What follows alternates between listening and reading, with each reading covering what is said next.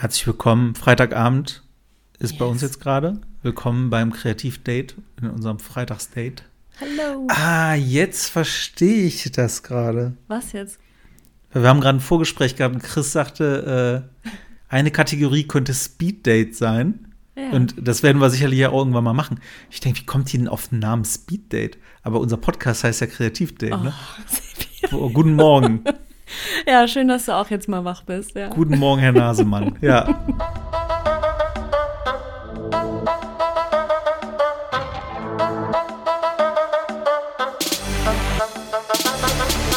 Dein Kreativdate.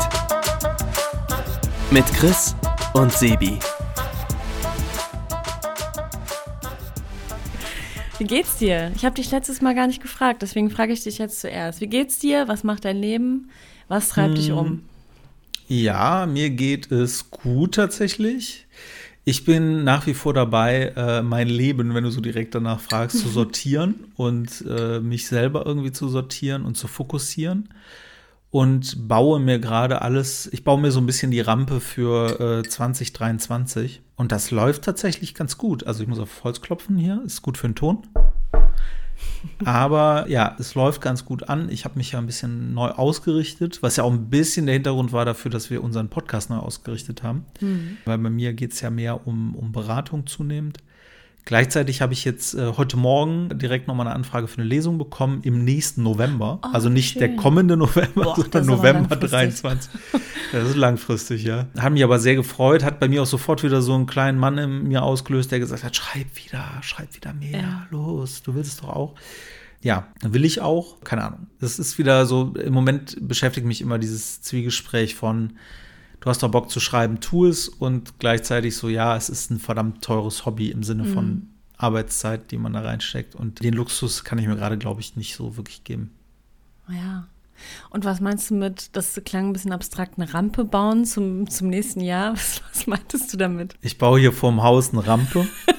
Und Für ich die hab- Raketen. Ich habe mir ein BMX gekauft und ich möchte dann über Autos hüpfen. Oh, schön, Sebi. Ja, mit dem Loop, mit dem Looping. Und dann bin ich wahrscheinlich tot. Nein, eine Rampe im Sinne von, ich habe ja sehr lange damit gehadert, das habe ich ja auch schon mal geteilt, oder ich hadere ja immer damit, mir ein Label zu geben. Das war schon immer so, ne? Also ich habe schon Jahre als Journalist gearbeitet, bis ich gesagt habe, okay, ich bin Journalist. Es hatte immer so ein bisschen damit zu tun, dass ich erstmal nicht dachte, dass ich es drauf habe, so, aber gleichzeitig auch, das habe ich mittlerweile auch gemerkt, ich einfach keinen Bock auf Label habe, weil ich halt der Sebi bin. Auch im Konzern war ich nach 15 Jahren der Sebi und egal, ob ich Führungskraft war. Aber ich habe halt mittlerweile gemerkt, dass das auch hinderlich sein kann, wenn ich der Sebi nur bin. Ja, wollte ich gerade sagen, das ist immer auf so einer Kumpelebene, ne? Das hat nicht so Autorität. Genau, und da bist du halt, ja, Autorität ist noch nicht mal das Problem. Das habe ich früher immer gedacht, als ich vor allem die Leitung übernommen habe, dass das ein Problem wird. Ich habe auch nach zwei Positions- bzw. Jobwechseln auch versucht, Sebastian einzuführen. Das klingt krank, aber also meinen Namen, meinen Namen Sebastian einzuführen. Und habe dann halt plötzlich angefangen, unter Mails liebe Grüße Sebastian zu schreiben. Aber das hat natürlich, haben natürlich alle ignoriert, aber auch rückwirkend, muss ich sagen, zum Glück, weil was ist das für ein komischer Spleen? Wenn man halt irgendwo neu ist, dann kann man das machen, aber ja nicht bei bestehenden Menschen. Das ist irgendwie schwierig. Aber was wolltest du damit erreichen? Wolltest du dann ernst genommener werden? Ernst genommener, auch gut. Also wolltest du, dass die Kollegen dich ernst nehmen und das nicht so verniedlicht ist? Oder was war das Ziel? Nee, das war, glaube ich, zu einem Zeitpunkt, wo ich noch nicht so bei mir war und noch nicht so ein, äh, entschuldigt bitte, ein Fick auf die Meinung anderer gegeben habe. Und mir wurde halt oft wiedergespiegelt, gerade von Old White Men, ne, die halt so da in ihren Anzügen saßen, obwohl es total fehl am Platz war für die Firmenkultur, ehrlicherweise. Und die dann halt auch entweder mich drauf angesprochen haben, so Sebi, was ist das denn für ein Name? Oder halt okay. Leute, die es so ironisch überbetont haben, weißt du, der Sebi macht das dann, der Sebi.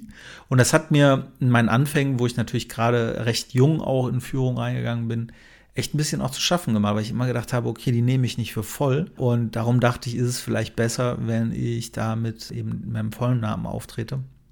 Und habe dann das auch gemacht, als ich dann innerhalb in einen anderen Funktionsbereich, in einen anderen Funktionsbereich gewechselt bin. Da dachte ich, da kennt mich keiner. Ich mache das jetzt auch irgendwie mit Sebastian.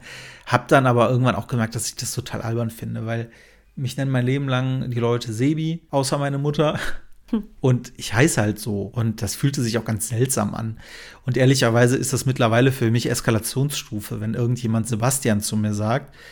Äh, ich hatte das gerade irgendwie, da, da hatte ich auch im Social Media oder so. Und da hat jemand, dem ich eigentlich nahestehe, irgendwie mich Sebastian genannt. Und das war auch so, ja, ey, warum? Also, das ist so, das fühlt sich immer so ein bisschen an wie ein Tritt in die Eier, wenn ich jemand Sebastian nenne. Noch kannst du zu Seppel wechseln, das weißt du hoffentlich. Ne? Ja, super. Mein Basti Sportlehrer hat mich immer. drin. Basti geht überhaupt nicht. Mein Sportlehrer hat mich Wastel immer genannt. Das ist wohl die bayerische Version davon. Das war mir gar nicht klar, Bastel dass das. finde ich richtig geil. Ja, Wastel ist super. Mittlerweile hat sich Seppo äh, durchgesetzt hier zu Hause. Da kann ich mittlerweile auch mit leben, je nachdem. Aber Sebi ist es einfach so. Und das waren halt so Zeiten, wo ich damit nicht so ganz cool war. Und deswegen wollte ich auch nie so gelabelt werden. Ich weiß gar nicht, wo ich jetzt herkomme inhaltlich, aber äh, worauf ich hinaus will, ich habe jetzt halt, ja doch, so war es. Ne? Also es hilft halt nicht in manchen Kontexten, wenn man immer der Sebi ist, weil der Sebi, der macht halt mal auch was ebenso, der Sebi, der hilft immer, der Sebi macht auch mal was für Umme oder der Sebi macht auch mal was für günstig Geld und so. Und mittlerweile bin ich so an einem Punkt, dass ich denke, nee, ich heiße zwar immer noch Sebi, aber Freunde, ich label mich jetzt. Ich bin Berater und bitteschön behandle mich jetzt auch so. Genau, das meinte ich eben auch mit dieser Kumpelebene und mit Autorität. Ich meine, Autorität ist vielleicht nicht on point das richtige Wort dafür, aber sonst hat es halt immer was von Freundschaftsdiensten. Das macht er mal so unter der Hand, das macht er mal so nebenbei und jetzt bist du halt auf diesem Profi-Level ne, und willst das auch nach außen hin klar machen. Exakt. Und den Schalter habe ich halt bei mir umgelegt, habe das eben auch kommuniziert offen bei meinen Kunden und gebe jetzt gerade auch Gas. Also ich fühle mich gerade wieder zurückversetzt in Schulzeiten. Ne? Also ich bestelle mir, jeden Tag kommt ein anderes Buch ran vom Paketdienst und ich ziehe mir das halt in Windeseile rein. Einfach um up to date zu sein und eben Leuten auch helfen zu können. Weil das ist das, was mich halt antreibt. Ne? Das war, war immer schon so, Leute unterhalten und inspirieren, ist ja so mein, mein Ding. Und ich sehe halt im Coaching oder auch in Beratung, ich kann den Leuten da helfen. Weißt du, die kommen mit einem Problem zu mir, entweder individuell in einem 1 zu 1 Coaching oder halt in einem Team oder in, einer, in einem Prozess. Und die haben halt ein scheiß Problem so. Und dann arbeite ich mit denen und am Ende haben sie das Problem halt ein bisschen weniger. So, ich habe noch nicht mal den Anspruch, dass es das nicht mehr gibt, das Problem, weil das ist auch illusorisch oder ein bisschen größenwahnsinnig. Aber sie haben zumindest das Problem ein bisschen weniger oder eine Lösung oder einen Lösungsansatz. Und das mag ich halt so, weil ich finde halt, also ich habe irgendwo die falsche Abzweigung in meinem Leben genommen, dass ich Leuten direkt helfen kann. Also dass ich irgendwie, wir sagen ja immer, ne, wir retten hier keine kleinen Kinder. Das habe ich halt irgendwie nicht gemacht, weil ich bin jetzt kein Kinderarzt, Kinderchirurg, Herzchirurg, Hirnchirurg, sondern ich bin halt so ein Mediendude, aber in, im Rahmen dieser Möglichkeiten habe ich halt jetzt einen Weg gefunden, wie ich Leuten irgendwie helfen kann. Das fühlt sich halt sehr gut an. Cool. Auch sehr sinnstiftend, ne? Und das ist, meine ich halt mit Rampe. Also ich gucke jetzt im Endeffekt, dass ich alle Rahmenbedingungen so Ja, setze okay. und äh, mit den richtigen Leuten jetzt in, in Kontakt trete, damit ich da so einen Cut machen kann. Dass ich halt ab nächstem Jahr sagen kann, okay, alles klar, bin jetzt Berater, hin und wieder mache ich auch noch mal ein anderes Projekt, auf das ich Bock habe. Und das, das schließt dann so ein bisschen den Kreis ja auch zu unserem Podcast, wäre dann auch der Moment, wo ich mich dann wieder etwas mehr strukturieren kann in meiner Arbeit und wo ich dann auch wieder Zeit finden kann zu schreiben. Ne? Das ist dann wieder ein bisschen mehr Ordnung. Das ist zumindest meine Illusion. Kann auch sein, dass das dann im nächsten Jahr noch mehr, keine Ahnung, noch, noch verrückter wird, aber im Idealfall äh, kann ich dann eben mir mit, mit den Beratertätigkeiten den Rücken so weit frei halten, dass ich wieder schreiben kann, weil ich habe Bock, nach wie vor. Was macht eigentlich dein Kinderprojekt mit Harun? Seid ihr da noch dran oder ist das auch gerade auf Eis gelegt dadurch? Nee, ich habe das ja, äh, ich habe ja ein Exposé an Agenturen geschickt. Das hast Boah, du noch gar nicht erzählt übrigens. Dass Nee, habe ich das nicht? Nee, du hast nur erzählt, dass du es nächste Woche machen willst und dann haben wir wochenlang nicht mehr darüber gesprochen. Ah, okay.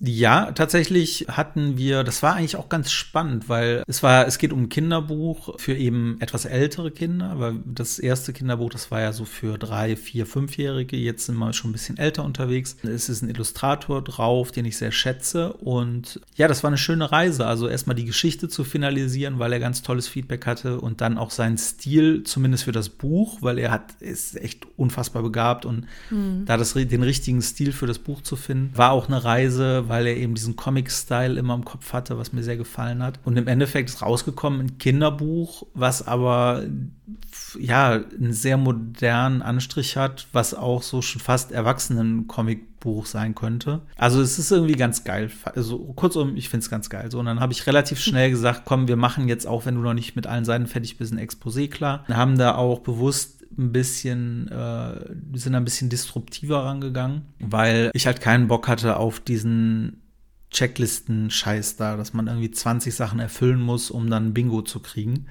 Ich habe halt, was die Formatierung angeht, ein bisschen es abgewandelt. Ich habe mit dem Aufbau es ein bisschen abgewandelt. Ich habe die beiden Hauptcharaktere das Exposé einleiten lassen, also aus Sicht der Charaktere, mhm. die sich erstmal vorstellen und so. Also alles so ein bisschen nicht hundertprozentig, wie man es nach Lehrbuch machen sollte. Und habe das Ganze dann äh, jetzt auch an Agenturen verteilt, weil ich wollte halt mal Agenturen ausprobieren, weil Verlag habe ich ausprobiert, hat geklappt, war eine Erfahrung so, aber ich habe jetzt irgendwie Bock, mal zu sehen, was passiert, wenn man eine Agentur da drauf kriegt. Und habe das dann an sechs oder sieben geschickt. Habe das auch transparent gemacht in der Mail, weil darum bitten die ja auch immer, ne? Und dann keine Ahnung, warte ich jetzt. Ich hab, muss aber mal checken, wann ich das gemacht habe, weil das ist bestimmt schon zwei Monate her. Und bisher habe ich noch nichts gehört. Und das heißt ja immer so zwei, drei Monate, bis sie sich melden. Kein Plan. Ist gut, dass du fragst, weil ich habe es ja schon komplett wieder aus meinem System vergessen. Oh, aber das machst du genau richtig, weil Sonst macht man sich auch vogelig, ne? Also ich glaube, die beste Was Ablenkung. Macht man, sich? man macht sich vogelig. Das vogelig, ist, das ist ein Ja, total, weil ich drehe so ein bisschen am Rad, muss ich sagen, mit dieser Warterei. Und ja, wie sieht es denn bei dir eigentlich aus? Du wartest ja auch noch immer auf ich, die Agenturen, ne? Ja, genau. Ich bin auch noch, ich warte auch noch und werde jetzt noch bei weiteren Agenturen pitchen. Einfach nur, weil ich das Gefühl habe, ich muss irgendwie weitermachen. Und parallel schreibe ich auch weiterhin. Also das läuft auch und bin da eigentlich ganz happy drüber. Und übrigens bei der Messe, ich war gestern bei der Frankfurter Buchmesse und habe da auch die Christine Ortmeier getroffen, deine Illustratorin. Also was Ach, heißt habt deine ihr euch, Habt ihr euch abgestimmt? Stimmt, oder? Ja, genau. Ich hatte ja bei, bei Instagram mal gefragt, wer ist denn alles da, wer hat Bock auf einen Kaffee? Und dann hatten wir uns vernetzt und kurz gesehen, also wirklich nicht lange, aber es war sehr interessant, weil sie hatte ihren ganzen, also ihren Kram mitgebracht, ihre, ihre Sketches und so und ist da zu den Verlagen gegangen, hatte da Termine und hat ihre Sachen vorgestellt. Das fand ich interessant insofern, als dass AutorInnen davon abgeraten wurde, damit, weiß ich nicht, USB-Stick oder ausgedrucktem Exposé hinzugehen und bei den Ständen die Sachen einzureichen. Insofern, als dass die gar nicht so viel Platz haben bei den Ständen, das ist super voll und es besteht natürlich die Gefahr, dass die Sachen verloren gehen, beziehungsweise dass die geklaut werden und am Ende hört man nichts und denkt, ja gut, dann ist es wohl eine Absage, aber in Wahrheit sind die Sachen nie da wirklich angekommen. Außerdem haben die gar nicht die Kapazitäten dafür, sich diese Sachen anzugucken, weil natürlich super viele angehende Autorinnen auch bei der Buchmesse unterwegs sind und wenn die da Manuskripte annehmen würden, dann würden die wahrscheinlich noch mit mehr Kartons nach Hause fahren, als sie ohnehin das schon tun. Also die haben ja unheimlich viele Bü Bücher und sowas im Gepäck ähm, und sind eh schwer beladen. Also kann ich schon verstehen. Und bei den Illustratoren scheint das aber ein bisschen anders zu laufen. Tine, korrigiere mich, wenn ich das jetzt falsch erzähle, aber die laufen da wirklich zu den Ständen und pitchen ihre Sachen. Ja, ich kann mir das aber ganz gut vorstellen, weil ein Bild sagt mehr als tausend Wörter, ist ja wirklich so. So und ja, das ist eigentlich genau der Satz jetzt, ne? Genau der Satz ist der Grund, weil du kommst mit tausend Wörtern und man denkt so, Alter, das sind ja tausend Wörter, willst du mich komplett verarschen? Wann soll ich das denn jetzt noch lesen hier auf der Messe? Und das sind auch so viele Blätter. Bist du verrückt? So, und da gehst du halt hin mit einer Mappe, nennt man das? Nennt man das Mappe? Ja, Mappe. Und mit, mit einer, mit, mit man jetzt wahrscheinlich, ja, ja, genau. Aber es gibt wahrscheinlich noch einen Fachbegriff dafür, für Mappe, keine Ahnung. Aber auf jeden Fall gehst du da halt hin und zeigst halt Bilder und dann können die halt relativ schnell wahrscheinlich auch sagen, ach cool, ich gebe dir mal meine Karte oder umgekehrt. Oder, nee, das ist wirklich schön, was du da gemalt hast. Tschüss. genau, ja. ich, also sie meinte auch, die Termine sind unheimlich kurz, aber nur so 10 Minuten Slots oder so und dann geht's weiter. Mhm. Also da, ja, da hat man auch wirklich so, man muss on point performen. Das finde ich echt immer super schwierig. Dann ja, aber das meine ich eben, das ist halt bei Bildern nicht so das Problem. Also auch wenn ich mit, mit Konzeption an Textern oder mit Designern zusammenarbeite oder Designerinnen, ein Texter, der muss erstmal vortanzen oder antanzen. Hm. Der muss erstmal erklären. Und wenn er halt nicht auf den Punkt das irgendwie kommunizieren kann, was seine Idee ist, dann fängt er an rumzuschwurbeln und so. So, so ein Designer oder eine Designerin, die können zwar auch viel schwurbeln, je nachdem, aber es gibt auch manche, die sind sehr introvertiert, die zeigen dann einfach ihr Werk. So, dann sitzt du davor und denkst einfach nur, ja, geil. Genau, weil dann, dann kommt so ein Gefühl auf, weil du weißt ja sofort intuitiv, findest du es geil oder findest du es nicht geil, ne? Ich meine, so ein bisschen ist es auch bei, bei Leseproben, so bei Exposés in den Agenturen, das fand ich ganz interessant. In Farnesia war auch der Damiano Femfert, das ist auch ein Autor, der hat da auch aus seinem Debütroman vorgelesen und der hat von der Suppentheorie gesprochen fand ich äh, ziemlich eindrücklich, weil er meinte, ein Agent hätte mal zu ihm gesagt, bei Suppen ist es doch auch so, wenn die ersten Löffel schmecken, dann schmeckt in der Regel auch die ganze Suppe. Und so ist es auch bei Leseproben. Wenn dir die ersten Sätze schon gefallen, du weißt auch aus der Inhaltsangabe, was passiert, dann ist in der Regel auch das ganze Manuskript gut. Weil ich war so ein bisschen überrascht darüber, dass Agenten zum Teil dann wirklich nur den, die erste Seite lesen und sofort dann sagen, yes, so das ist es. Und ja, aber halt Suppentheorie, ne? Und so ist es bei vielen Sachen im Leben, vielleicht auch bei so Illustrationen. Also wenn, wenn dir die ersten Entwürfe schon gefallen, wenn das ein interessanter Stil ist, mit so einem Wiedererkennungswert, dann passt es halt. Meistens hat man ja relativ schnell so ein Bauchgefühl zu einem Text oder auch zu anderen künstlerischen Ja, Werken. und es ist halt auch krass geschmäcklerisch, ne? Das muss man ja auch einfach mal so sehen, weil fragst du den Entscheider, dann sagt er das und ja. fragst einen anderen Entscheider, dann sagt er was anderes. Also das ist ja darum, das Geilste ist immer den größten Fehler, den ich anfangs gemacht habe, wenn DesignerInnen irgendwie verschiedene Varianten gezeigt haben dass man halt den, der gar nicht gepasst hat oder wo man halt wirklich sagt, boah, das ging gar nicht, aber nicht, weil die Designerin schlecht war, sondern weil es einfach voll am Ziel vorbei ist und du weißt, der Kunde wird es total kacke finden. Und das hat man dann so in Unterlagen dabei und zeigt es dann einfach so, um zu, eigentlich nicht, um irgendwie zu sagen, guck mal doof, sondern guck mal hier der Entwicklungsschritt und das haben wir gemacht, dann haben wir nochmal Feedback gegeben und dann ist jetzt das rausgekommen. Und es ist mir ja wirklich ein paar Mal passiert, dass dann der Kunde sagt, warte, warte, warte, geh nochmal bitte zurück. Wie geil ist das denn? so, und dann war das halt so diese, ja. dieser Papierkorbentwurf, wo man eigentlich gesagt hat, geht gar nicht. Und dann wird er halt genommen.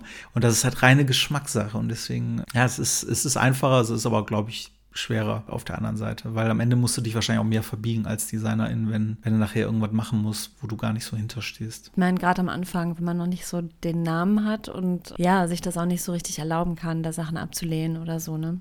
Erstmal reinkommen muss.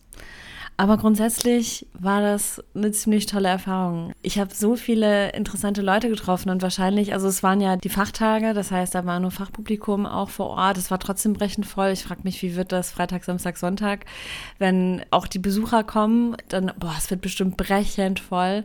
Und es war so, ich habe gedacht, es war so Himmel und Hölle gleichzeitig. So Himmel, weil überall Bücher, es roch auch nach Büchern. Ich liebe ja diesen Geruch nach Büchern überall Bücher und Büchermenschen und gleichzeitig auch überall Büchermenschen. Oh mein Gott, das ist so voll und so viele Bücher. Ich war komplett überfordert zum Teil und war auch ganz froh, dass ich vorher noch den Rat bekommen habe, maximal zwei bis drei Veranstaltungen und den Rest der Zeit so ein bisschen treiben lassen.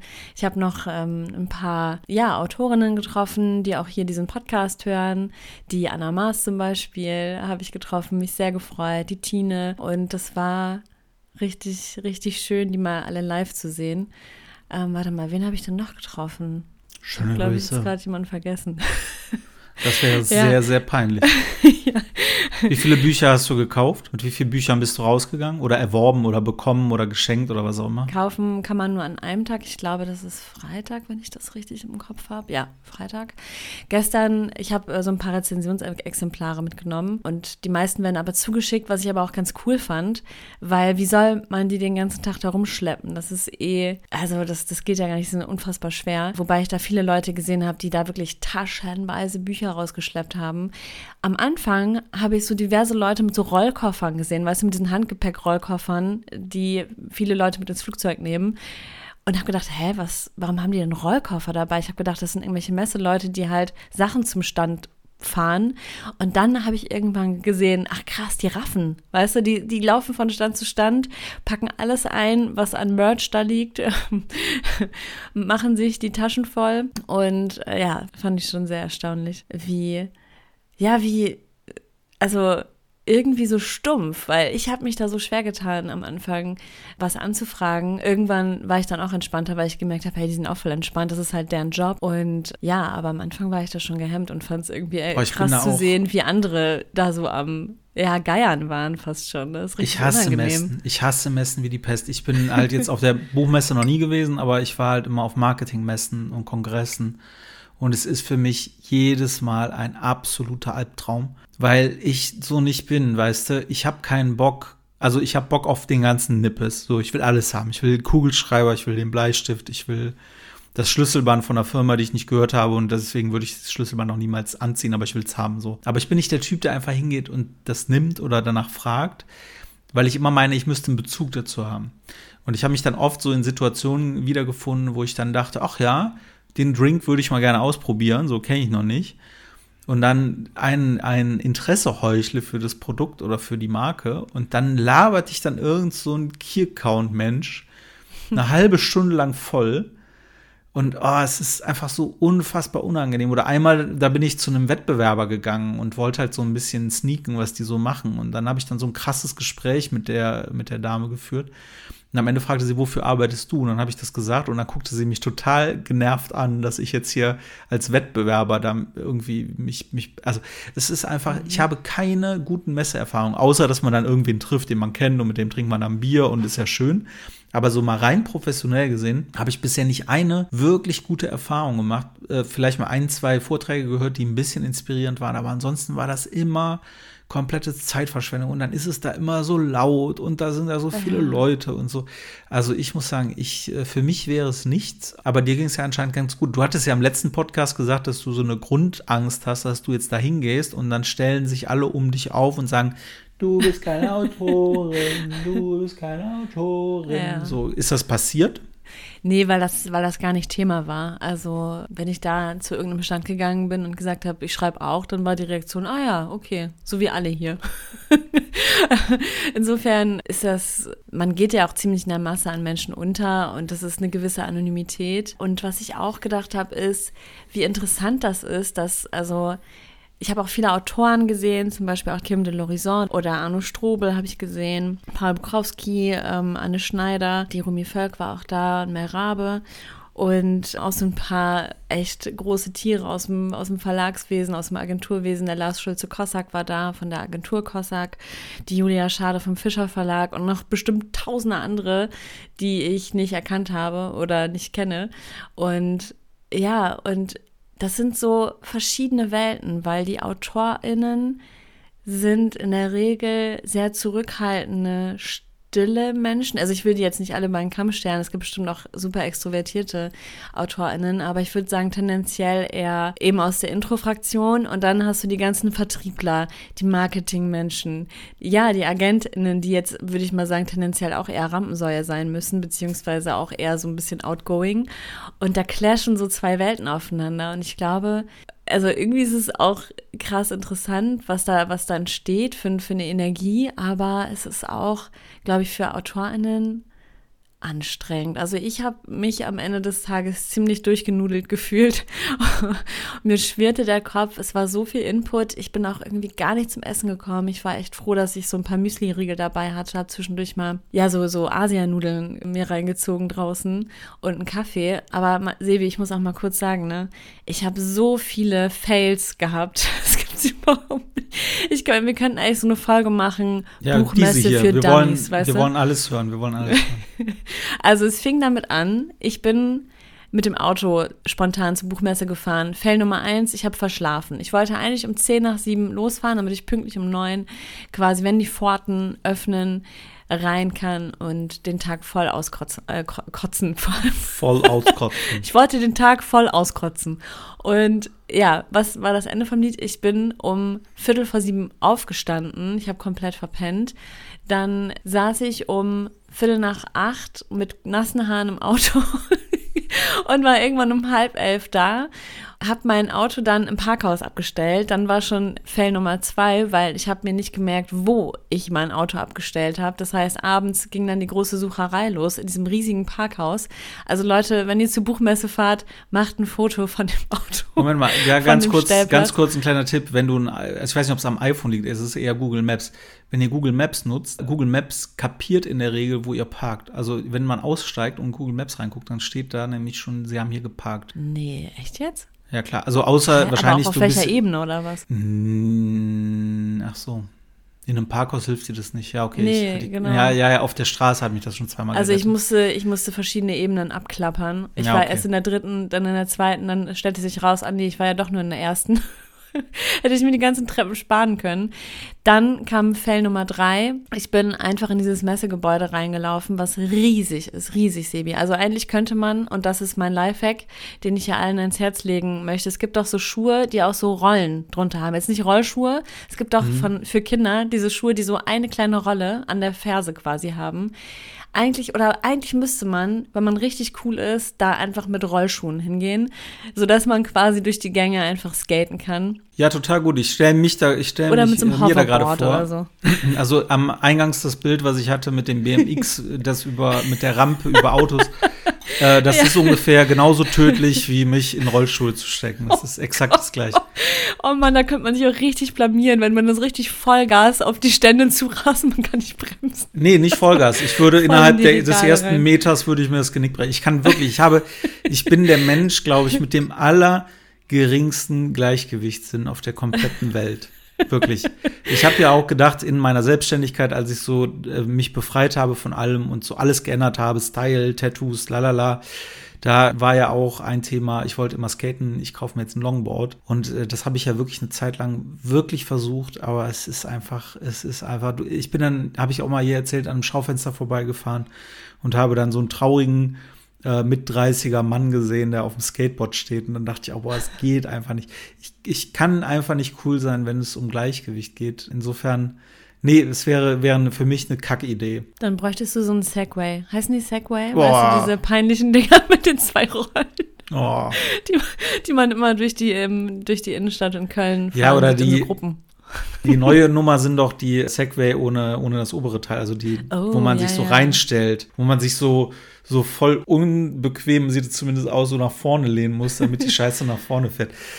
Oh, es gibt schon Erfindungen. Also ganz ehrlich, die Menschheit hat echt zu viele, also zu wenig Probleme, wenn man echt auf so eine Idee kommt, so einen Scheiß dauernd zu entwickeln. Ich weiß Ja, nicht. oder mit einem kleinen Kickboard einfach durch die Messe fahren. Auf jeden Fall habe ich mir das sehr gewünscht. Ich habe mir am Ende meine Schrittzahl mal angeguckt in dieser Health-App vom iPhone und ich hatte über 20.000 Schritte. Also ich bin schon echt richtig weit gelaufen da. Mhm. Habe mich auch mehrfach verlaufen, was nicht so schwer ist, weil es einfach komplett, also krass, man muss ja erstmal durchsteigen, wie das alles aufgebaut ist.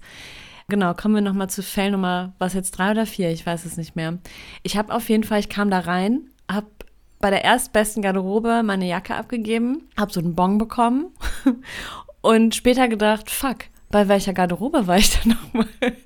Hab dann erst später gesehen, dass es auf dem Bon draufsteht. Also falls ihr auf der Messe, okay, die ist jetzt auch schon vorbei, wenn diese Folge rauskommt, aber jemals auf der Messe nicht mehr wisst, wo ist eure Jacke abgegeben, ja, das steht auf diesem scheiß Bon. Gut, dass ich das erst gesehen habe, als ich dann endlich diesen Stand gefunden habe. oh Mann, ich war so viel mit Suchen beschäftigt. Dann Fell Nummer 5 ist, dass ich mich zum Teil ich, ich war immer so hin und her gerissen, wenn ich Leute gesehen habe, die ich kenne, beziehungsweise gut finde und dann so ein bisschen starstruck war. Ich bin ja nicht so das Fangirl eigentlich, aber bei der Julia Schade zum Beispiel habe ich schon gedacht, oh mein Gott, die würde ich so gerne ansprechen, weil die war auch im Call in Farnese, hat die mit dem Georg Simada so ein Video-Interview gemacht. Ähm, Magst du vielleicht, äh, wenn du von den Autorinnen redest, äh, kurz mal vielleicht ein, zwei Bücher nennen? Das hilft vielleicht, für, wenn man den nicht kennt. Julia Schade ist in der Programmleitung vom Fischer Verlag. Und genau. Und damit habe ich mich so jetzt, damit habe ich mich jetzt geoutet, dass ich sie nicht kenne, weil ich ja gefragt habe, was sie veröffentlicht hat. genau. Nee, und dann weiß ich immer nicht, oh Gott, soll ich die Person jetzt ansprechen oder nicht? Und was soll ich denn überhaupt sagen? Es ist total weird. Alle sprechen die doch an und ich will jetzt auch nicht wie so ein Fangirl rüberkommen. Und dann habe ich gesehen, okay, bei dem Einstand, die Leute, also die Verlagsmenschen, die Büchermenschen machen immer so Termine, habe ich dann erfahren, vorab an den Messeständen. Ähm, mit den jeweiligen Verlagen. Und ja, dann sitzen die da an so reservierten Tischen, da steht zum Teil auch drauf, für was das jetzt ist, Vertrieb, Marketing, bla, Vorstand, keine Ahnung.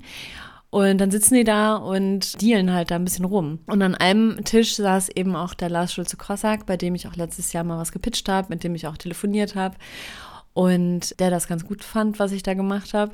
Oh, und ich wollte da nicht da so zwischengehen, weil ich habe gesehen, okay, der saß da mit mehreren Leuten Und okay, dann habe ich mich dann so in der Nähe hingestellt, habe so alibimäßig durch ein paar Bücher geblättert, habe immer so gewartet, habe gedacht, okay, vielleicht ergibt sich gleich eine Möglichkeit. Hat sich auch ergeben. Er ist dann irgendwann aufgestanden, wollte gehen. Bin ich hingegangen und habe ihn so angesprochen. Ja, und dann meinte ich so, ja, ich bin äh, Christina Warnert, ich habe letztes Jahr was eingereicht bei ähm, Cossack. Und dann meinte sie, ja, ich weiß. so scheiße. Da habe ich gedacht, oh Mann, der hat mich bestimmt die ganze Zeit gesehen aus dem Augenwinkel, wie ich da immer so hingeluschert habe und so rumgesneakt bin. So richtig inkognito, alibi-mäßig, wie so ein richtig schlechter Undercover-Agent einfach. Hat er mich direkt erkannt und meinte dann so, ja, ja, nee, ähm, also ich, ich soll auf jeden Fall noch mal was einschicken, weil er das schon ganz, ganz gut fand. Aber ich finde es wirklich ähm, erstaunlich, ich finde es wirklich erstaunlich, wie du aus der Geschichte, dass du ja. zu so einem Menschen hingehst, und der sich an dich erinnern kann wegen einer Einreichung, die Geschichte machen kannst, wie du total peinlich da rumschlawinert bist. Man kann die Geschichte ja auch anders erzählen. Man kann ja sagen, wie würdest boah, du sie krass. denn erzählen, Sebi? Ja, keine Ahnung, ich kenne die ganzen Leute ja nicht, von denen du da redest, deswegen fällt es mir schwer. Aber du kannst ja, man könnte dir ja auch mit dicker Hose sagen, so, ey, da bin ich da hingegangen und dann hat er sich an mich erinnert, wollte ich mich vorstellen und er wusste, wer ich bin, hat sich an mein Werk erinnert und hat gesagt, ey, wir machen nochmal weiter. Peng, peng, peng, schieß bis Tonfinger. ja, stimmt. Ich näher mich dem Ganzen immer von der peinlichen Seite. Da kann ich nochmal dran arbeiten. Ja, aber auf der anderen Seite finde ich, dass ich finde, es gibt ja auch nichts Unwürdigendes, als wenn man so rumschlawinert, egal um was es geht, ob es oh. jetzt, äh, ob's jetzt äh, Fanstruck ist oder ob man irgendwas möchte oder mit irgendwem reden will oder so. Und man eiert dann so rum und guckt dann immer wieder auf sein Handy und liest dann irgendwas und so. Und guckt dann aber auch immer so, so wie so ein wie so ein Stalker-Triebtäter immer oh, so rüber. So richtig schlecht, ja. Man ha? denkt, man wäre total unauffällig und super ja, subtil nee. und in Wahrheit äh, hast du einfach so eine rote Warnlampe auf dem Kopf, die sich ja, so, ja. die so rotiert und blinkt. Ich bin auch so ein Anti-Ninja. Bei mir quietschen ja schon die Schuhe, damit fängt es ja schon an. Sitzt er dann und dann immer so quietsch, quietsch, quietsch, ja, stimmt. quietsch, quietsch. Geil. der schlechteste Agent der Welt. Das wäre ja. echt ein geiles Material für so eine Romanfigur, für so einen lustigen, für so ein ja. lustiges Buch. Mr. Bean, sein Bruder, ja. Was wollte ich noch erzählen? Äh, ich war auch echt gerührt, weil ich, ich war einmal so richtig melancholisch und auch so ein bisschen traurig und so erschlagen, weil ich dachte, wie krass ist das eigentlich, dass wenn du Schriftstellerin bist, dann sitzt du an deinem Schreibtisch und denkst dir Geschichten aus. Die kommen aus deinem Kopf, aus deiner Fantasie und du bringst sie zu Papier. Und wie krass ist das eigentlich, was dann aus diesem aus diesem Ideenkeim, der aus deinem Kopf mal gekommen ist, für eine riesen Wertschöpfungskette entsteht. Ähm, wie viele Jobs da später dran hängen, dass eine ganze Branche quasi auf den Schultern, in Anführungszeichen, von diesen kreativen Menschen fußt. Weißt du, was ich meine? Das finde ich so heftig. Ich habe zum ersten Mal so in voller, auf volle Breitseite realisiert, was das für eine riesige Branche, für ein, für ein riesiger Wirtschaftszweig hm. im Grunde ist. Und Aber deswegen tue ich mich ja auch mit dieser Branche einfach so schwer, weil ich mir einfach, oder auch mit, es geht ja nicht nur um Verlags, es geht auch durchaus ums Filmwesen, wobei die ja mittlerweile, zumindest in Deutschland, da auch ein gewisses Umdenken in Teilen stattfindet. Aber ohne Autoren, ob es jetzt für Film, Fernsehen, was weiß ich, Buch oder so ist, würden diese ganzen Jobs einfach nicht mehr da sein. Und was ich dann halt nicht verstehe, warum, wenn es um, ja, ich sag jetzt mal Talentmanagement oder so geht, warum man da nicht ein bisschen klüger sich anstellt, um die Leute auch aufzubauen, um die zu halten, um denen attraktive Verträge anzubieten. Weil ich meine, ich bin kein großer Fußballfan, ist auch kein Geheimnis. Also ich guck's gerne, äh, aber bin jetzt hier nicht der totale Fußballnerd. Aber ganz ehrlich, wenn so ein Verein, so ein erster Liga-Verein oder so ein Champions League-Verein sagen würde, Freunde, äh, wir verdienen richtig Kohle, das läuft richtig geil bei uns, die Spieler hier im Team, die sind der Oberhammer und ja, ehrlicherweise, jeder auf der Welt spielt ja Fußball. Also jeder kann ja Fußball spielen. Die, die sind ja überall so.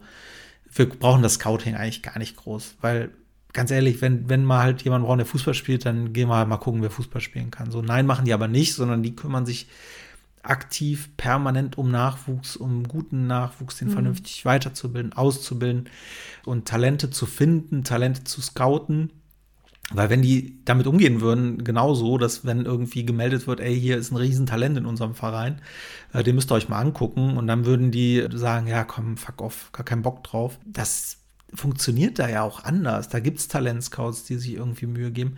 Und das nervt mich halt so an dieser Branche immer dieses, ja, wir haben so viel zu tun, wir konnten noch nicht mal da reingucken. So, ja, aber mhm.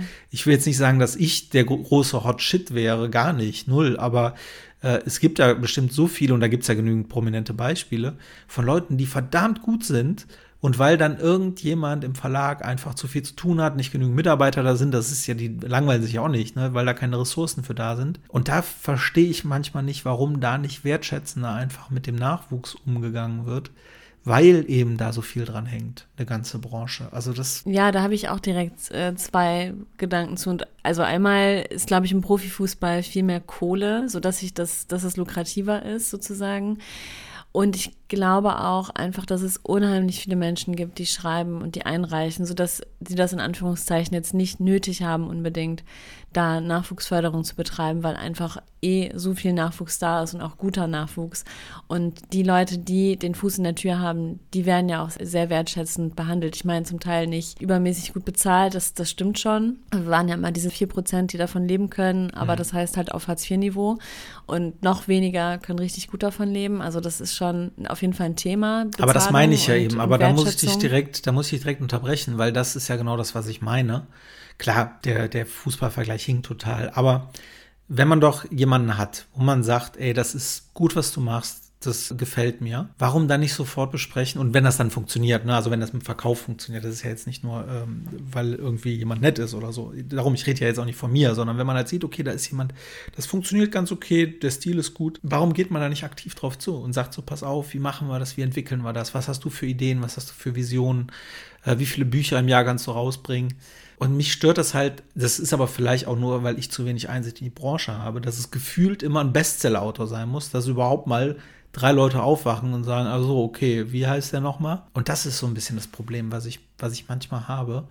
Weil natürlich kann man jetzt nicht sich jeden Scheiß durchlesen, aber wenn man doch sieht, man hat ja. da ein Talent irgendwo sitzen, dass man dann halt nicht sagt, ja, hier kriegst du 5%, bist ein Debütant, sondern dass man halt sagt, okay, wie sieht's aus? Wie bauen wir jetzt XY auf und wie können wir jemanden dann ja für einen Verlag auch halten und gewinnen? Ne? Weil ganz aber ehrlich. Das, das, passiert schon. Also das, das passiert schon. Was, was ich. Aber ab einer bestimmten Höhe, finde, das meine ich ja. Ja, ab einer bestimmten Flughöhe, genau. Mhm. Was ich halt immer schade finde, ist, wenn man halt wirklich gar nichts hört. Und das kann ich ein Stück weit verstehen, weil da einfach so viele Einsendungen erfolgen und die sehr viel zu tun haben immer und dann einfach nicht dazu kommen, jedem Einzelnen zu, zu antworten. Geschweige denn irgendwie nochmal Gründe darzulegen, warum es nicht geklappt hat. Aber ja, das stimmt schon. Das ist auch nicht so konstruktiv. Du kannst da nicht mitarbeiten. Du kannst aus diesen Ablehnungen nichts für dich ziehen und Dinge besser machen. Das ist. Es würde ja schon reichen, wenn auf diesen Websites stehen würde, Leute, wenn wir uns in drei Monaten nicht melden, dann hat es nicht geklappt. Aber wir gucken uns das auf jeden Fall an. Wegen mir können die auch lügen, weißt du? wir gucken uns das an.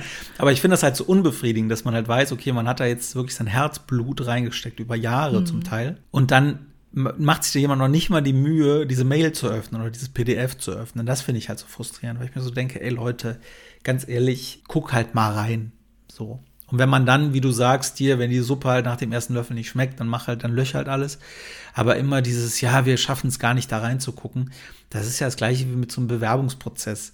In die Bewerbungsmappen guckst du ja mal rein. Und wenn du dann auf der ersten Seite im Lebenslauf siehst, dass der den Hauptteil seines Lebens im Starbucks hinter der Theke verbracht hat und vielleicht doch keinen Quantenphysiker-Job machen kann, dann schmeiß es halt in den Müll. Aber es sollte doch so viel Respekt einfach zwischen Menschen sein, dass man zumindest mal da reinguckt. So, und ich verstehe das, zu viel zu tun geht nicht. Und darum meine ich ja, lügt gerne. Schreibt einfach rein, wir gucken auf jeden Fall rein. Aber das ist ja schon mal was, was mit Menschen irgendwie was macht, dass man halt denkt, okay, da sitzt jemand, der zumindest mich für voll nimmt. Und ja, es ist einfach ein krasses Gefälle in der Branche. Ich kann mich da auch jedes Mal darüber aufregen. Äh, aber wo du das jetzt gerade noch mal so gesagt hast, was da alles dran hängt, es gab ja auch diesen großen Hollywood-Streik vor, ich weiß gar nicht, ist bestimmt schon jetzt auch acht Jahre, neun Jahre, vielleicht zehn Jahre her, keine Ahnung. Hm, da gab es ja auch diesen Fall, wo alle Autoren oder fast alle Stimmt, Autoren in ja. Hollywood gesagt haben, wisst ihr was? Wir haben nämlich keinen Bock mehr, dass ihr euch hier reich verdient und wir kriegen hier unsere, unsere paar Dollar 50 im Vergleich. Ihr könnt jetzt euren Scheiß alleine machen. Und ich fand das damals so erstaunlich, weil das war lange in den Medien, der, der Streik, der lief auch sehr lange. Und das war so eine Zeit, wo ich sehr viele Sitcoms halt so geguckt habe. Und mit so einem Jahr Versatz ungefähr kamen dann die neuen Staffeln raus. Und entweder, und nicht nur Sitcoms, auch ähm, wirklich Arztserien hier, Grey's Anatomy war dabei, Scrubs war dabei und so. Und die Serien hatten zum einen die Hälfte der Folgen oder so, weil es einfach zu wenig Bücher gab, die man hätte drehen können. Und vor allem im Fall Scrubs war das so unterirdisch beschissen, diese Story-Entwicklung, der Plot und alles, Oh, ja. weil die sich natürlich irgendwo die Leute rangeschafft haben. Die haben halt irgendwelche Streikbrecher dann irgendwann gefunden. Ach, daran lag das. Ich habe mich immer Ja. gefragt, warum die Staffel so krass abgefallen Boah, ist. im Scrubs war der Ganz absolute Horror. traurig. Kann ich mir gar nicht angucken. Die letzten zwei Staffeln, die Guck waren an, so furchtbar. beschissen. Und das lag halt auch an diesem Streik, weil die, die Autoren, die das halt seit Jahren gemacht haben, gesagt haben, fuck off. So, und dann haben die halt irgendwelche Streikbrecher genommen. Wahrscheinlich waren das halt irgendwelche armen Schweine, die halt irgendwie Bock hatten, sich ihre Sporen zu verdienen. Ehrlicherweise, wenn jetzt hier irgendein großer Streik wäre und dann würde mich einer anrufen für irgendeine bekannte Serie und würde sagen, willst du uns mal eine Folge schreiben, dann würde ich ja auch nicht sagen, nein, ich bin solidarisch mit den anderen Autoren. Dann würde ich auch sagen, ja klar, was gibst du mir an Kohle, gib her. So, da will ich mich jetzt auch nicht heilig machen. Aber das Ding ist halt in dem Moment, das hat das halt gezeigt, dass das halt alles Profis sind, die einen verdammt guten Job machen. Und das fand ich damals so spannend, dass halt die alle drauf angewiesen sind. Weißt du, Grey's Anatomy, eine der weit oder längsten laufenden Serien irgendwie der, der Welt. Es gab auch irgendeine andere Serie, die haben da auch ganz seltsam plötzlich angefangen, auf Dinge zurückzugreifen. Die haben dann so Comic-Style reingebracht und so, also in einem Krimi, wo dann plötzlich irgendwas äh, Zeichentrickmäßig war und so. Also du hast halt wirklich gemerkt, die sind so experimentell geworden, weil denen einfach nichts mehr einfiel. Weil selber vergisst man das ja, wenn man Autor ist. Man schreibt halt eine Geschichte aus seinem Kopf und denkt so, ja, Ja. das kann jeder machen.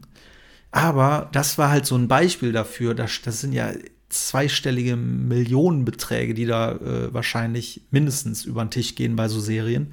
Und dass die trotz so einem Production Value es nicht hinbekommen, zehn Leute an den Tisch zu kriegen, die halbwegs was drauf haben während eines Streiks, um da vernünftige Folgen zu schreiben. Also das fand ich schon mega krass. Also das hat mich schon sehr beeindruckt. Und ich weiß gar nicht, wie es ausgegangen ist. Ne? Ob die jetzt da sehr viel mehr bekommen haben an, an Geld und Wertschätzung. Aber in Deutschland ist das gerade auch ja großes Thema, dass auch viele Fernsehautoren auch fordern, dass sie bis hin zum Dreh dabei sind und erläutern, wie sie sich auch die Szenen vorstellen und da in Sparring mit dem Regisseur gehen und so.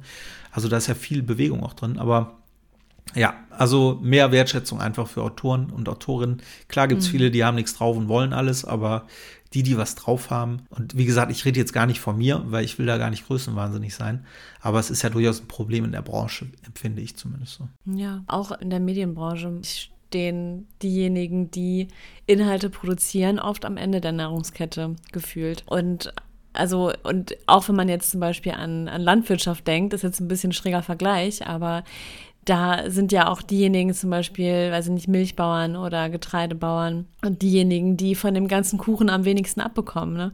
Das ist, oder bei Spotify, es gibt so viele Beispiele, ähm, wie wenig die den KünstlerInnen äh, zahlen, die da ihre Inhalte zur Verfügung stellen. Die verdienen da am wenigsten von und die anderen kriegen das größte Stück vom Kuchen. Das ist schon oft sehr ungerecht und ich verstehe es auch nicht. Vielleicht müssen einfach die Menschen, die, die kreativ sind, die Werte schöpfen, sozusagen, ähm, auch ein bisschen selbstbewusster auftreten und sich trauen, das einzufordern, was ihnen auch zusteht. Ne? Sich Definitiv. vielleicht auch ein bisschen zusammentun und solidar solidarisieren, weil dann Genau hat das das, auch passiert eine ja. Hebelwirkung. Ja, genau. Das passiert ja zunehmend. Aber das ist ja genau der, der richtige Punkt, weil wenn du, gerade wenn du noch nicht viel Erfolge vorzuweisen hast, Erfahrung will ich gar nicht sagen, noch nicht viel Erfolge vorzuweisen hast, dann bist du ja in der Situation, dass du erstmal dankbar bist für alles, was passiert, für jeden, der okay sagt. Und dann sind die Konditionen erstmal zweitrangig. Und wenn das Ding dann am Ende aber richtig gut funktioniert, hast du ja trotzdem deine 2,50 Euro dafür gekriegt und hast irgendwo unterschrieben, dass du alle Rechte überträgst. Und dann verdienen halt andere damit. Darum gibt es ja auch immer wieder Klagen, ne? wo halt irgendwelche Künstler, Autoren oder sonst was sagen, ey Leute, ey, ihr habt hier gerade einen internationalen Erfolg, den ihr feiert und ich habe hier 15.000 Euro bekommen. Also irgendwas stimmt hier nicht. Und meistens kriegen die ja dann auch oder oftmals recht. Zumindest was ich mitkriege. Ne? Also wenn ich hier irgendwas erzähle, dann ist das ja immer nur meine Wahrnehmung. Ich bin ja kein Experte. Das sind dann so, so Sachen, die mich dann auch freudig stimmen. Aber es ist auch eine schwierige Diskussion. Ich weiß noch damals, wo wir eben bei Serien und Sitcoms waren, King of Queens, habe ich sehr gerne geguckt. Und das ist ja auch am Ende zu Ende gegangen und gescheitert, weil äh, der Cast so viel Kohle wollte. Und ich weiß, ich habe mich damals so über die geärgert, vor allem über den Kevin James, also den Hauptdarsteller. Ich habe mich so über den geärgert, weil ich dachte, du blöder Pimmel, wegen deinem wegen deinem, äh, mit wegen deiner Gier hört ihr jetzt auf, diese coole Serie zu drehen. Weil es ging darum, der hat eine halbe Million pro Folge bekommen. Wo ich dachte, ey, eine halbe Million pro Folge, was stimmt denn nicht mit dir? So, und nach ein paar Jahren Abstand und so hatte ich dann irgendwo mal gelesen, ich weiß nicht mehr, was es war, aber die, was die Serie international verdient hat und eingebracht hat. Und wenn man das Verhältnis dann sieht, ah, es ist ganz schwierig, ne? Ich bleib dabei, eine halbe Million für eine Folge seid ihr alle komplett Das ist- übergeschnappt. Das ist richtig krass, ja. Aber wenn die dann natürlich pro Folge 50 Millionen verdienen, kann ich natürlich auch verstehen, dass der sagt so, ey Leute, irgendwas ist hier gerade schief, weil ohne mich könnt ihr den Laden hier zuschließen. Kommen wir zu Fail Nummer 6, Sebi. Ah, du bist noch gar nicht fertig. Okay, aber bisher fand ich jetzt noch, bisher war jetzt noch kein schlimmer Fail dabei. Also nichts, wo man unter der Dusche sich schüttelt, wenn man dran Naja, denkt. es war einfach nur sehr, sehr anstrengend und unnötig und ähm, unnötiger Stress. So, da abends durch, durchs Parkhaus noch zu laufen, die Jacke zu suchen, ey, das, ich weiß nicht, ich war so komplett verstrahlt einfach. Fail Nummer 6 war, das muss ich selber überlegen. Ach ja, ich hatte kein Bargeld dabei. Weil ich einfach naiverweise, in Deutschland muss man ja sagen, davon ausgegangen bin, dass man überall mit Karte zahlen kann. Und ich habe selten Bargeld dabei. An dem Tag nur 5 Euro, da habe ich mir dann morgens einen Kaffee von geholt. Und dann war ich einfach blank. Und ich habe auch nirgendwo einen Automaten gefunden. Und eine liebe ähm, Kollegin hat mich dann zum Nudelnessen eingeladen. Aber das war schon irgendwie ein blödes Gefühl. Also Leute, packt euch Bargeld ein. Das ist Ja, so ging es mir letztens auch. Da war ich auf dem helfen. Weg zu einem, stimmt, da war ich auf dem Weg zur Lesung und ich hatte kein Bargeld dabei. Nee, ich hatte mein Portemonnaie gar nicht dabei. So war es. Stimmt, ich hatte mein Portemonnaie nicht dabei, äh, weil ich meistens auch über mein Handy zahle, über Apple Pay. Und das war mir so unangenehm, weil ich dachte, wenn ich da jetzt hinfahre, ich war aber auch zu spät, um nochmal zurückzufahren. Wenn ich da jetzt hinfahre, dann ähm, ist das ja mega peinlich, weil wenn ich nachher nicht eingeladen bin auf die Getränke oder so, dann schnorre ich mich da irgendwie so durch bei der Lesung. Boah, ich mir war das so mega krass unangenehm. Ich hatte aber auch keine Karte dabei, um Geld zu holen. Und dann äh, das auch als kleiner Lifehack. Das hat wirklich gut funktioniert. Mittlerweile bei allen Supermärkten, fast allen, kann man ja Bargeld abheben, wenn man irgendwie für fünf bis zehn Euro irgendwas kauft. Und dann habe ich mir tatsächlich bei Aldi Geld abgehoben mit Apple Pay über mein Handy. Aber ohne Bargeld, ey, ich brauche kein Bargeld. Ich will kein Bargeld mehr in der Ich Tasche auch haben. Ich, mich nervt das. Lass mich über mein Handy bezahlen. Das funktioniert technisch.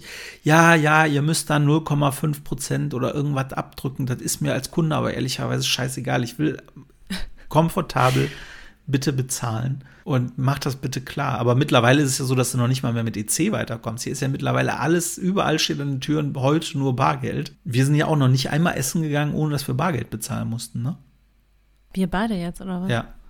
So oft waren wir jetzt auch noch Stimmt. nicht, aber immer wenn wir essen sind, muss, muss ich nochmal zum EC-Automaten sprinten. Ja, das passiert echt erstaunlich oft. Also da wundere ich mich immer, wenn irgendwo EC-Kartenzahlung nicht möglich ist. Wobei in Restaurants mu- muss man drauf achten, manchmal liegt es auch daran, dass die hm, Sachen nicht schwarz machen. Also wenn, äh, wenn du am Ende eine Rechnung kriegst und da steht Zwischensumme drauf, dann ist das, ja, dann können die das hinterher wieder aus der Kasse rausbuchen und ihre Umsätze gering halten. Das finde ich, da rege ich mich jedes Mal drüber auf. Nun gut, anderes Thema. Genauso wie es gab da auch Stände, die ich kritisch fand, beziehungsweise weird. Fangen wir mal mit dem Kritischen an. Das ging ja auch wieder durch die Medien, so wie letztes Jahr auch, dass diversen rechten Ständen, diversen rechten Verlagen oh, das habe ich auch gelesen, ja. Mhm, die durften da ausstellen. Letztes Jahr, glaube ich, war einer relativ zentral sogar, worüber sich super viele aufgeregt haben und auch das Ganze boykottiert haben. Viele SchriftstellerInnen sind nicht gekommen, einfach weil sie sagen, wir wollen nicht neben Nazis stehen, wir wollen das nicht unterstützen, dass bei der Buchmesse äh, möglich ist, dass die überhaupt eingeladen werden und dann Stand haben dürfen. Und ja, und ich sehe das ganz genauso und gleichzeitig habe ich so zwei Herzen in meiner Brust. Das andere sagt halt auch, ich will denen auch nicht das Feld überlassen. weißt du? Und ich habe mich dann vorher informiert, welche Verlage das sind, weil das, die, also die kennt man jetzt so vom Namen her nicht. Und ich wollte nicht dann aus Versehen an diesem Stand stehen, ohne zu wissen, okay, fuck, die verbreiten hier rechtes Gedankengut. Die sind ja oft auch so ein bisschen esoterisch angehaucht. Das ist mal so eine ganz komische Melange aus, aus Themen, die die da anbieten ja, ich weiß gar nicht, ob man das jetzt so lang und breit noch ähm, diskutieren muss, weil es ist ja groß durch die Medien gegangen. Ja, ich finde, sollte man nicht zulassen, einfach Punkt. Bin ich, bin ich relativ radikal in der Meinung. Gleichzeitig finde ich, muss man aber auch natürlich aufpassen, dass es die Grenze der Meinungsfreiheit nicht übertritt. Ne? Ja, aber Rassismus ist keine Meinungsfreiheit. Exakt, genau. Das ist nein, nein. nur menschenverachtend. Genau, darauf wollte ich gerade hinaus. Ne? Also, dass man halt wirklich genau prüft, ist es jetzt einfach eine Meinung, mit die ich nicht teile? Weil sie einfach sehr konservativ ist. Und da reden wir jetzt nicht von Rassismus, um das nochmal klarzustellen. Genau, da ist es kein Rassismus, weil das kann ja durchaus sein und soll auch bitte sein, dass es unterschiedliche Meinungen gibt und das auch gerne zu kritischen Themen, ganz ehrlich. Also man kann allen Themen, die auch gerade in dieser Welt hier äh, passieren, kritisch gegenüberstehen. Und mhm. natürlich äh, kann jeder andere Meinung haben, aber in dem Moment, wo es rassistisch ist oder in dem Moment, äh, wo es eben ja gegen das Grundgesetz ist, sollte das überhaupt keine Diskussion sein. Und dann, ja, oder? Das verstehe ja. ich überhaupt nicht, ja. Es gab noch andere Stände, auch kritisch, diese Druckkostenzuschussverlage, über die wir hier schon mal lang und breit äh, geredet haben, die Oh, ich finde das so verwerflich. Ich finde das so unanständig, was die machen. Ich meine, wenn die einfach offen kommunizieren würden, hey, wir sind Wirtschaftsunternehmen, wir bringen jedes Buch raus, scheißegal, ob wir das gut finden oder nicht, und du musst dafür bezahlen und wir machen auch kein Marketing äh, für dich, es sei denn, du zahlst dafür. Um es nochmal zu sagen, okay. das Geschäftsmodell ist, sie lassen sich von Autorinnen bezahlen. Genau, dafür, dass sobald das Buch rausgebracht Verlage wird. Geld von euch wollen, Leute, Finger weg. Das ist scheiße. Das ist kein seriöser Verlag. Genau, und die äh, verlangen zum Teil richtig viel Geld. Das geht in den fünfstelligen Bereich.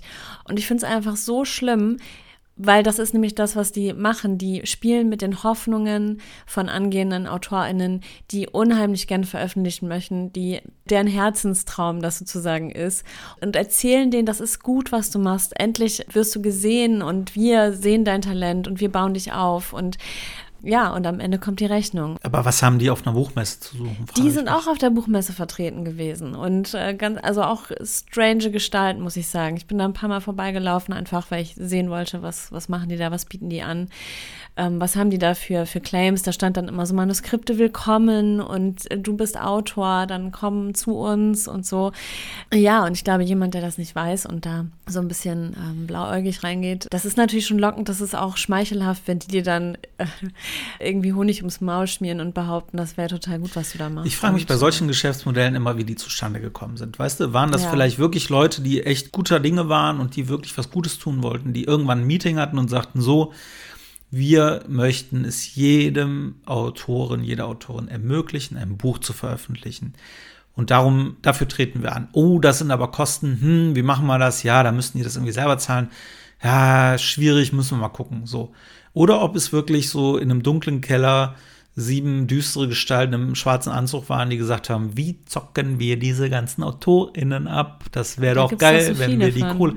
Und da frage ich mich immer, ne, ist das irgendwo, ist es irgendwo schiefgelaufen oder ist es halt Kategorie Enkeltrick, mhm. wo sich einfach einer gedacht hat, geil, wie können wir da so einem labilen Menschen noch richtig Kohle aus, aus Taschen ziehen. Es ist unfassbar. Ja, ich weiß nicht, ob man da labil ist oder einfach nur sehr verzweifelt, beziehungsweise sich dann so blenden lässt und, ähm, und die erzählen dir ja dann alle möglichen Sachen und du hast das Gefühl, endlich werde ich gesehen, endlich hat mich jemand entdeckt und jetzt wird mein Traum wahr. Eine Grundlabilität gehört ja schon dazu, wenn man sich so einen Quatsch Ach, anhört. Ja weiß, ich, ja, weiß ich nicht, keine Ahnung. Wenn du halt keine Erfahrung damit hast und dann kommt diese Dankbarkeit dazu, oh, endlich für mich jemand veröffentlichen, danke, danke, danke, ja, ich zahle auch was dafür.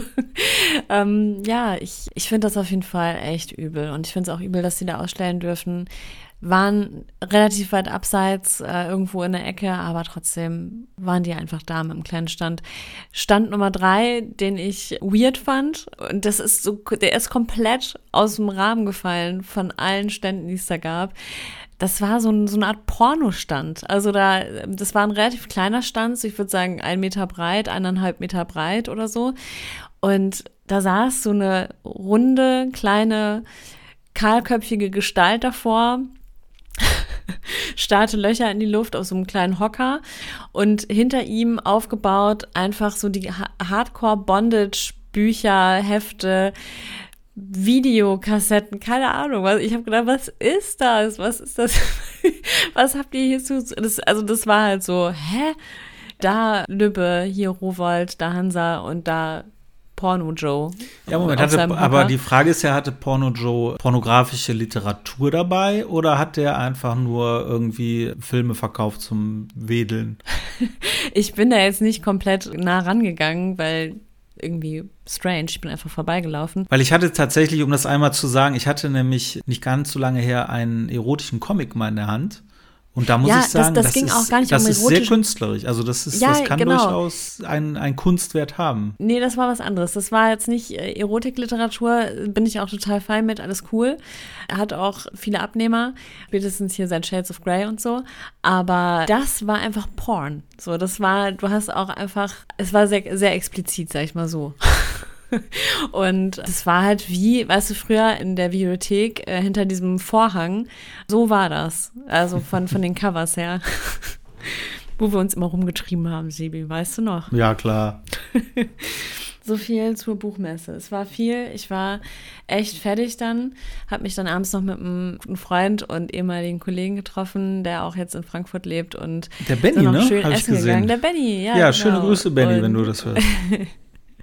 Und waren dann noch essen, richtig lecker. Ah, da konnte ich mich dann noch ein bisschen entspannen. Aber ich war dann auch erst um halb zwei oder so zu Hause heute Morgen wieder früh am Start, denn ich hatte einen Friseurtermin.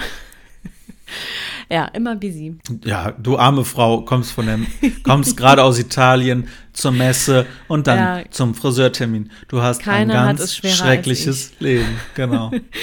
Ich muss, ich wollte noch hier was erzählen. Die Friseurin war so süß. Die hat, sagt man Friseurin oder Friseuse? Ich weiß es gerade nicht. Äh, ich glaube, mittlerweile kann man wieder beides sagen. Friseuse, nee, sag Friseurin. Friseurin ist, glaube ich, richtig. Friseurin, Friseuse ne? hat immer so was Klebriges. Sie war so niedlich. Sie hat so zwei Wörter falsch benutzt, beziehungsweise so verändert benutzt, aber so richtig niedlich. Ne? Sie hat statt Steckenpferd hat sie Steppenpferd gesagt. Das ist mein Steppenpferd. Und dann meinte sie, ihre Mutter sei gerstenschlank. Sehr gut. Das fand ich auch so süß. Und eine Sache, die ich noch erzählen wollte und die mich immer ärgert, ähm, wenn, wenn das passiert, und das passiert auch tatsächlich bei Journalisten, wo ich mir denke, hä? Hörst du dir eigentlich zu beim Reden? Dass sie statt vergeudet sagen, ich habe mein Leben vergeudet, vergoldet sagen. Das höre ich total oft, wo ich mir denke, hä, das ist komplett das Gegenteil von dem, was du eigentlich sagen willst. Ey, ich habe meine Zeit mit bei dir hier komplett vergoldet. Ja, cool, danke, das freut mich, dass du, dass du das auch so siehst. Äh, nee, Moment mal. Okay, bin ich jetzt komplett wieder alleine oder kann mir jemand folgen? Da hat mich eine liebe Hörerin nämlich auch angeschrieben, äh, die hatte mir per WhatsApp nochmal den Link geschickt zu, äh, zum Duden, weil wir ja letztes Mal so gestruggelt haben, was man mit der Brust macht, ob man die rausstreckt. Also, was, was ist, was, es heißt mit stolz geschwellter Brust heißt es. Das haben wir nämlich auch. Und mit breitem Kreuz, ne? Und mit breitem Kreuz. Äh, aber tatsächlich sagt, sagt mein Sohn, äh, mein Sohn, wenn er sich ärgert, sagt im Moment äh, schon mal häufiger Scheidenkleister. Sche Scheibenkleister? Nee, Scheidenkleister. ich habe mal bei H&M gearbeitet und äh, hatte, man hatte immer so Garderobendienst, da musste man ja immer so Zahlen rausgeben. Wenn ne? du jetzt irgend, wenn das, wenn die, wenn die Pointe Scheidenkleister ist, dann will ich es nicht hören. Die Pointe ist geil. Das war richtig peinlich. Äh, aber H&M war eh so ein Kapitel für sich, da kann man so viel erzählen, das ist echt krass gewesen. Genau, dann habe ich halt diese Zahlen verteilt, je nachdem, wie viele Sachen die Personen mit reingenommen haben. Auch und ein sehr würdiger Job, ne? Das denke ich jedes Mal. Ach, die armen Schweine, die da stehen müssen, ja. Ja, ich habe das richtig lange gemacht. Und was war da nochmal? Ach ja, genau. Irgendjemand, das ist echt oft passiert, hat einfach seine ganzen Klamotten in der Kabine zurückgelassen. Und wenn man mal fünf Minuten die unbeaufsichtigt lässt, dann ist sie einfach vollgeproppt. So, dann habe ich angefangen, diesen riesigen Haufen Kleidung hochzuheben. Plötzlich hatte ich irgendwie was Feuchtes an der Hand, hat da irgendjemand hingeschifft auf diesen Klamottenhaufen, hat dann weitere Klamotten draufgeworfen und dann bin ich rausgegangen und wollte Sch Schade sagen und gleichzeitig Scheiße und habe dann ganz laut Scheide gerufen. durch, die, durch den H&M und alle haben mich so voll verstört. Ja, so viel dazu. Ich finde aber diese, diese harmlosen Wörter eigentlich auch viel geiler. Es gab doch früher auch dieses Penis-Spiel, dass man halt immer Penis sagt. Also er ist leise. Hä? Man, Das kennst du das nicht? Kennst Nee, das was ist das bitte? Nee, da bist du, ähm, da bist du draußen, also unter Menschen, dann macht das nur Sinn, weil zu Hause macht es keinen Sinn. Und Mhm. dann fängt man an, wenn man zu zweit ist. Der erste sagt dann Penis. Der zweite sagt es dann ein bisschen lauter. Penis.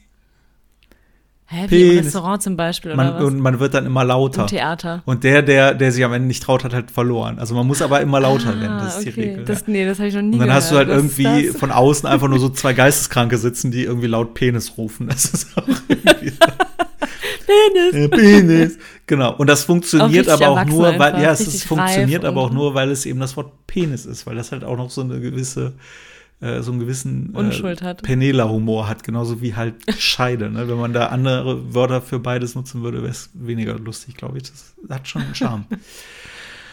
So, Ja, von Scheide gut. und Penis würde ich sagen, das ist doch ein gutes Schlusswort.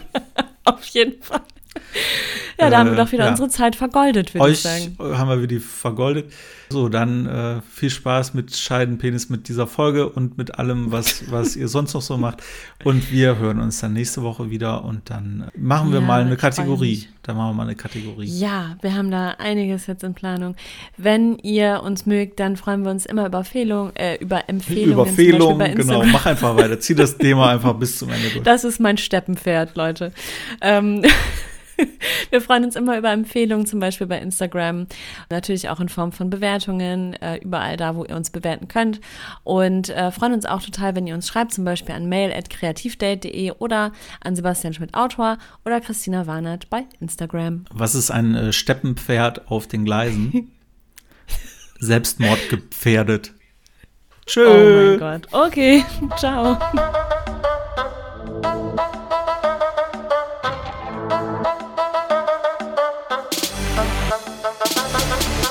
Dein Kreativdate. Mit Chris und Sebi.